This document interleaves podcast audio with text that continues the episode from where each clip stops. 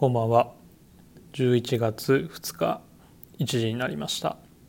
この時間は長谷部がお送りいたします。いよいよ11月ですね。まあ先週も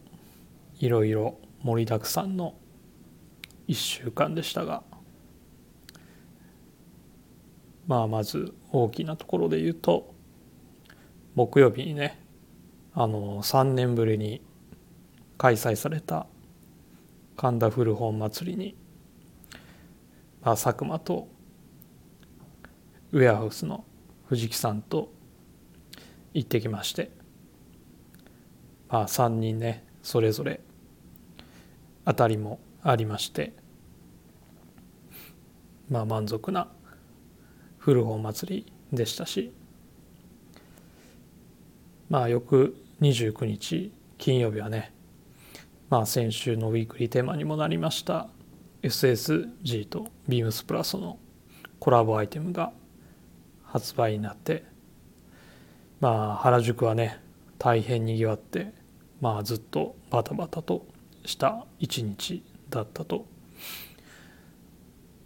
聞いております。まあ、僕は今日先週ねお話しした一押しのコーチブレザー早速買わせていただきましたので。まあガンガン着ようかなと思っております。まあ個人的にはいよいよですね、えー、始まる、えー、コラージュの展示販売の準備でまあひたすら学装してましたね。はい。もう全部で80点、えー、コツコツコツコツと、えー、学装をしておりました。もうね本当時間のなさで焦りもしましたけどまあなんとか昨日納品してまあ一部ねもう並べてあのインスタのストーリーにもねあの投稿しましたけどあのちょっとだけ準備もして自分自身もあのちょっと楽しみにしております。まあ同時にね僕の展示販売ともう一つあの同じ、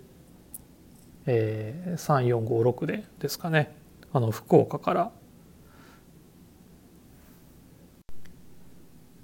スキタ収集事務所さんって方の、えー、オブジェに特化したねイベントもあるそうなのでまあ普段とは違うあのファンアゲインになるんじゃないかなというふうに思っています。まあそちらも僕はちょっと楽しみにしていますのであのお時間ある方は是非覗いてみてください。ここでレター紹介させていただきますね。えー、ラジオネーム AC みかんさんいつもありがとうございます。長谷部さんこんばんは。いつも楽しく拝聴しております。日本シリーズはオリックスに軍配が上がりましたね。シリーズ前半はヤクルトが優勢でしたがオリックスがサヨナラ勝ちをしてから一気に流れが変わりましたね。高津監督の悔し涙がとても印象的でした。先週これはいいで長谷部さんにバトナーのニットをおすすめされたので私はボトルネックのニットを購入してみました。リラックス感のあるボトルネックでとても着やすいですね。インナーにシャツやタートルネックティーで合わせるのが間違いないかと。これを着て今週ファンアゲインに行こうと思います。かっこ時間の都合でお会いできないかな。すみません。しみかさんレターありがとうございます。まあ先週はねまあなんといっても日本シリーズでしたね。まあ第8戦まで行くことなく最終的にはオリックスの4連勝で、えー、オリックスがね26年ぶりって言ってたかな、えー、日本一になりましたけども。まあ第1戦でね山本に勝ってまあ第2戦は9回にね代打内山のもう劇的な同点スリーランで引き分けに持っていってで3戦目はねそれまでノーヒットだった山田哲人を、まあ、1番に据えてですねあの、まあ、スリーランで2勝1分けになったところでもうこのままヤクルトかなと思いましたけどもまあ第4戦をね1-0でオリックスがね自慢の投手陣でしっかりと抑えてまあ迎えた第5戦ですよね。まあ9回裏マクガフまあ部長はねお酒と勘違い勘違いしてましたけど。まあヤクルトの絶対守護神ですよ。マクガフがね。まあ悪送球であの同点になった後の吉田のサヨナラツーランでね9回に3点入れまして。まあこのまね勢いつかないはずがないですからね。まあ一方ねヤクルトにとってはまあ守護神でエラーも絡んでのサヨナラ負けでしたからまあ相当ダメージは大きかったでしょうね。まあ6戦目もね8回終わった時点では1対0で、まあ、オリックスが勝っててまあ9回裏はね村上に回ってくるとこだったんでまあ9回表ね抑えればまだわからないなと思っててまあその9回ね抑えのエース、まあ、マクガフが出てきたんですけどまあここもねバント処理の悪送球からの 2, 2失点でまあ結局ね1安打しか打てなかったヤクルトがまあ嫌な負け方をしてしまいまあそのままね引きずったままの第7戦だったんですかね。まあ5回。まあエラーこそね記録にはなかったつきませんでしたけども。な内野のね守備の乱れで満塁にしてまあツーアウトまでは行ったんですけどまあその後ねフォアボールとまあ吉田へのねデッドボールとあとまあその後杉本のね打球。センター塩見がね取ったと思ったらね、まあ、まさかのこいつでまあそれでね走者一掃で一挙にね4点失っちゃってまあ苦しい展開でしたね。まあオスナのねスリーランで1点差まで追い詰めて最後どうなるかなって見てましたけどまあ結局ワゲスパックを打てずオリがそのまま優勝っていう幕切れでしたね。まあ思えば第5戦のマクガフのエラーがその後も大きく形になりましたかね。まあそれだけではないですけどね4戦以降は村上もねしっかりと抑えられてましたからまあ改めてねまあミスをした方が負けるんだなというのを実感したシリーズでしたね。まあ、ただねどの試合も本当に見応えのある日本シリーズでしたね。まあ、来年は我がドラゴンズの試合がこの時期まで楽しめたらいいなと思います。まあ、日本シリーズ終わったらね FA も始まりますから今年の目玉は西武の森でしょうかね。まあ地元のオリックスかと言われてますけどどうなるんでしょうかね。なんか阪神は目立つからとかまあファンのやじがどうこうとか言っててオリックスのがいいっていうふうなことも言ってるという報道もありますからねまあどうなるんでしょうかね。まあオリックスにね森が入ったらまあ厚みが相当増しますからね。まあ投手も若くていいの多いですし、まあ、まさに黄金時代の到来になりますでしょうかね。FA 戦線もどうなるか。楽しみですね。バトナーボトルネックにされたんですね。まああれもいいですよね。まあ、売れ行き好調でもう色によってはサイズがなくなってるものもあるみたいなんですけども。まあネックがね程よく開いていて、まあ、シャツを着てね襟がクルーネックよりちょっと少なめに覗くっていうのがねあのアクセントにもなりますし。まあ裾出ししてねシャツを裾出して着るとそれもいいアクセントになるんじゃないかなと思います。個人的には白とブルーのロンドンストライプなんか中に合わせて覗かせるのがいいんじゃないかなと思います。ファーゲン来てくださるということですけどいつ来られるんでしょうかね。まあせっかくならお店でお迎えできればなと思っておりますレターありがとうございます。ということで、えー、そろそろ始めたいと思います。長谷部慎之介の「オールナイトビームスプラス」。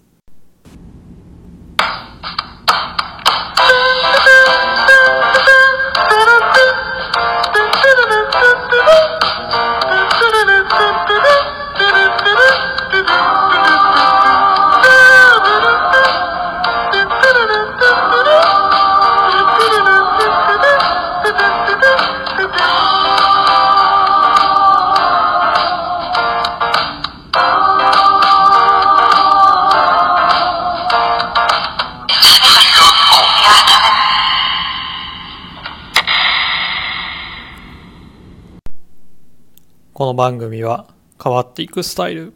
変わらないサウンドオールナイトビームスプラス supported by SHURE 音声配信を気軽にもっと楽しくスタンド FM 以上各社のご協力でビームスプラスのラジオ局プラジオがお送りいたします。さて、えー、ウィークリーテーマに入る前にレターを紹介したいと思います、えーインディゴプラスさんからです。いつもありがとうございます。長谷部さん、こんばんは。今週のウィークリーテーマ、ようそろう。主には公開用語で直進せよで認識されていますが、語源はよろしく候がなまって、ようそろから来ているという説が有力ですね。いよいよ発売ののトップサイダー皆さん全色買ってソロをかけているのかな？そこまでかけていたら部長さすがです。違ったとしても後付けでそうなりそうだけど。私は前職と言いたいところですがタープかな？でも他の色にも惹かれるんですよね。悩みは尽きない。長谷部さんはどの色でどのようにコーディネートするのでしょう？さてさて、先週のウィークリーテーマ、曲、わからなかったですか？私もロック大好きですが、通ってきてはないので詳しくないですが、あの曲は A ちゃんですよ。長谷部さんが知らなかった時、思わず、マジか、と小声で叫びました。私は A ちゃんより清志郎派なんですけど、長谷部さんも清志郎もハテナですか？私は小学生の時タイマーズの放送事故をリアルで見ていたのであの時の衝撃は今でも鮮明に残っています。アーティストとしての生き様を見せつけられた当時の少年には輝いて見えた存在でした。その後のブルーハーツへとつながっていくのですが長くなるのでこの話はまたの機会にイニゴプラスさんレターいつもありがとうございますよう揃うってそういう意味だったんですね。僕全然知らなくて。最初ね、部長からこのテーマ、えー、来た時に、もう何言ってるのか全然わかんなくて、まあどうしたもんかと思いましたけど、まあそういう意味だったんですね。まあ世の中知らないことはまだまだたくさんあるなと実感しました。で、語源も、語源はね、知らあの、このレターで初めて知りましたけど、日本語なんですね。僕てっきりどっかの外国語かと思っていました。いやいや、本当に勉強になりました。ありがとうございます。まあトップサイダーの話は後にしてですね。まああの曲 A ちゃんだったんですね。まあ全く知らなかったですね。というか他の人みんななんで知ってるんだろうって思うぐらいです。まあ思えば A ちゃんが歌ってるところは見た記憶がないですね。まあ興味がなかったといえばそれまでなんですけど。まあ A ちゃんか清志郎だったらそりゃもう清志郎じゃないですかね。ドラゴンズファンですしね。タイマーズ懐かしいですね。もうスーパーカップの CM でしたかね。カップラーメンの。まあ謎の覆面バンドということでしたが。もう歌声でね一発で誰かわかる。そんなところも結構好きでした。まあ僕はねタイマーズの放送事故は見てはいませんでしたけどまあ夜のヒットスタジオのねブルーハーツのリンダリンダにはもう衝撃を受けた一人でございます。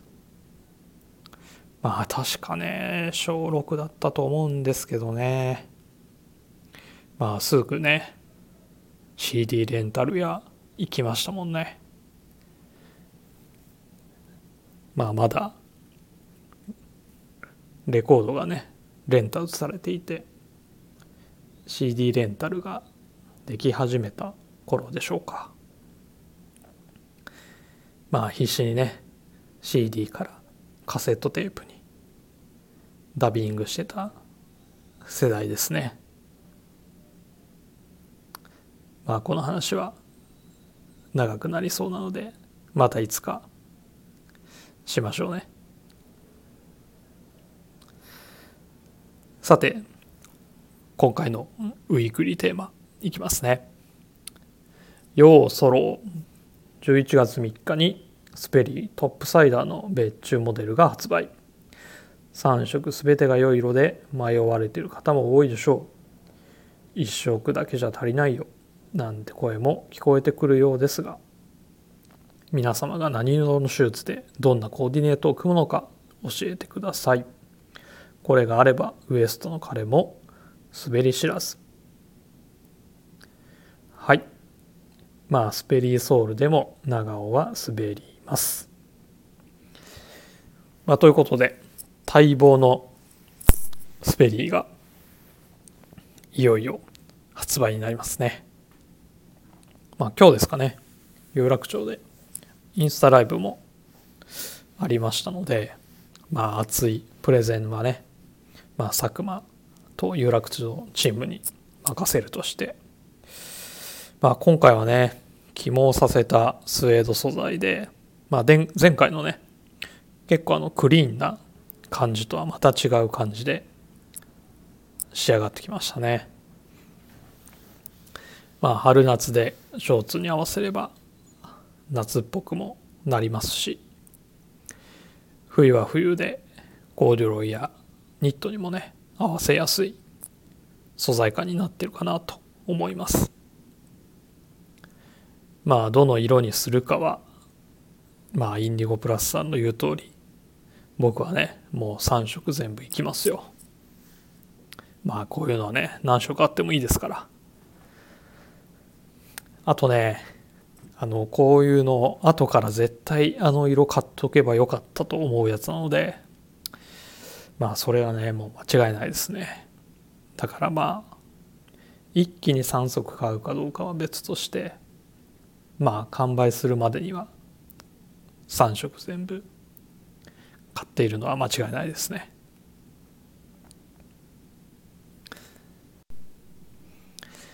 もうトープのねクラシックな感じやね。あとネイビーのねまあ汗た感じが出てる。まあブルーもねいいんですけど。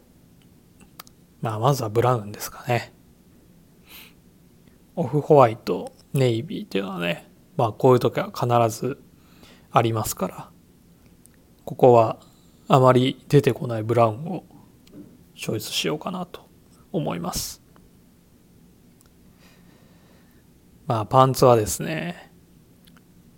まあ今シーズンの新作ですね。ポリエステルコーデュロイのダックプリントの入ったブッシュパンツ。まあこれベージュですね。あとはアウターはオレンジのマウンテンパーカー。でそのインナーにはですねまあネイビーのプリントネルのワークシャツに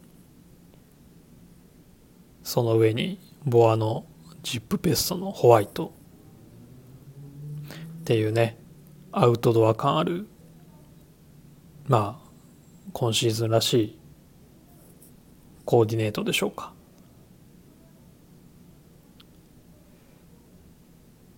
まあこのブラウンはね割とアウトドアスタイルにもすごくマッチするブラウンじゃないかなっていうふうに思っております。それぞれお問い合わせ番号をお伝えしますね、え、まずスペリートップサイダーが、えー、3831-0001 3831-0001でえー、ブッシュパンツが3824-0178 3824-0178えー、マウンテンパーカーは3818-0277 3818-0277でボアのベストがですね、えー、3806-0096 38060096でプリントネルのチェックワークシャツが38111712 38111712ですね。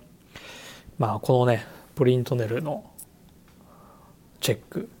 すごくいい色合いですのでまあボタンダウンもありますし、えー、ワークシャツ仕様もどちらもございますのでちょっとねテントで見ていただきたいなと思いますまあスペリーはね春夏のイメージが強いシューズですけどもまあ素材的には秋冬にもハマりますからまあ皆さんがねこの冬のコーディネートでどんな感じがで提案してくるのか非常に楽しみですね。まあ、スペリーはあの全国のビームスで取り扱いありますので気になる方は是非最寄りのビームスにお問い合わせください。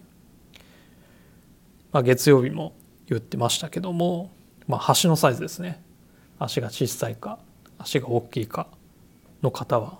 まあちょっとね数量少なめですのでなるべく早めにお問い合わせいただければと思います。はい。では続いては、えー、このコーナー行きたいと思います。えー、長谷部の今週の一冊。今回はですね、まあ、冒頭でお話しした、えー、神田古本祭りでゲットした。こちらです、えー、ホリデーというですね、えー、アメリカの、まあ、富裕層向けのトラベル雑誌ですね。まああまり日本の市場には出てこないのでまあ僕なんかはね eBay であのまとめて買ったりしたこともあったんですが今回あの古本祭りでまとめて出てましたので、まあ、10冊ほど購入いたしました。まあその中のね1冊はまあすでに持っているっていうねまあ古本好きあるあるもありつつ、えー、でしたけどもまあ富裕層向けなのであのまあもちろんねこれトラベル雑誌なのであの世界中の観光地の記事写真もありますし、まあ、何よりね広告がやっぱりすごく充実してますので、まあ、車、えー、船、まあ、エアライン、まあ、服お酒まあたくさんあってですねまあそれもやっぱり見応えがありますね。まあ、ブルックス・ブラザーズの広告なんかもねあったりしますし、まあ、何よりですねこの雑誌、えー、1951年から1964年の間っていうのはですねあのフランク・ザカリーっていうあの人がですねアートディレクターを務めてるんですけどもまあ特にその人がアートディレクターを務めていた間のまあ表紙っていうのがですねまあ特に秀逸と言われてますね。まあすごくモダンでねあの表紙だけも取ってね額装してもいいぐらいのあのかっこよさですよ。まあもちろんね中の記事のカメラマンもまあスリム・アーロンズアンリー・カルティエ・ブレッソンロバート・キャパアーノルド・ニューマンなどのねまあ著名な写真スタッフを使ってます使ってたりもねするのもあってまあ結構ね見応えのあるあの紙面になっております。まあ、こういう雑誌はね、まあ、その当時のアメリカ人の暮らしが垣間見られたりもしますのでまあ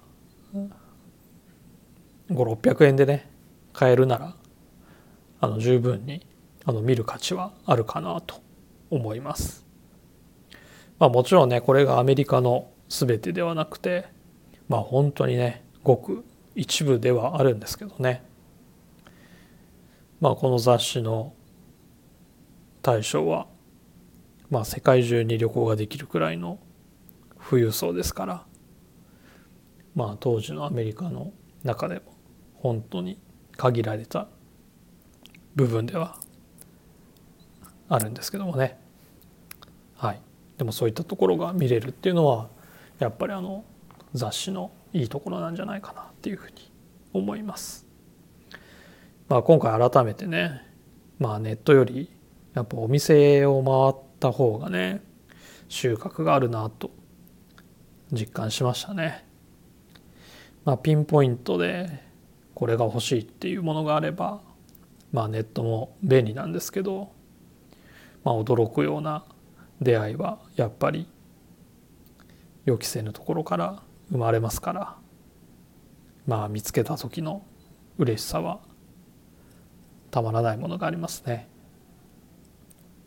まあこれだから古着はやめられないっていうのはねいや古本はやめられないっていうのはねあの本当に古着と全く同じですかね。はい。ということで今週はこの辺で終わりたいと思います。レターを送るというページからお便りを送れます。ぜひラジオネームとともに話してほしいことや僕たちに聞きたいことがあればたくさん送ってください。メールでも募集しております。メールアドレスは bp.hosobu gmail.com bp.hosobu.gmail.com ツイッターの公式アカウントもございます。beams アンダーバープラスアンダーバーまたはハッシュタグプラジオをついて、え、つけてつぶやいていただければと思います。では明日のスキマプラスのトップサイダーコーディネートもお楽しみにしていただければと思います。今週はこの辺でまた来週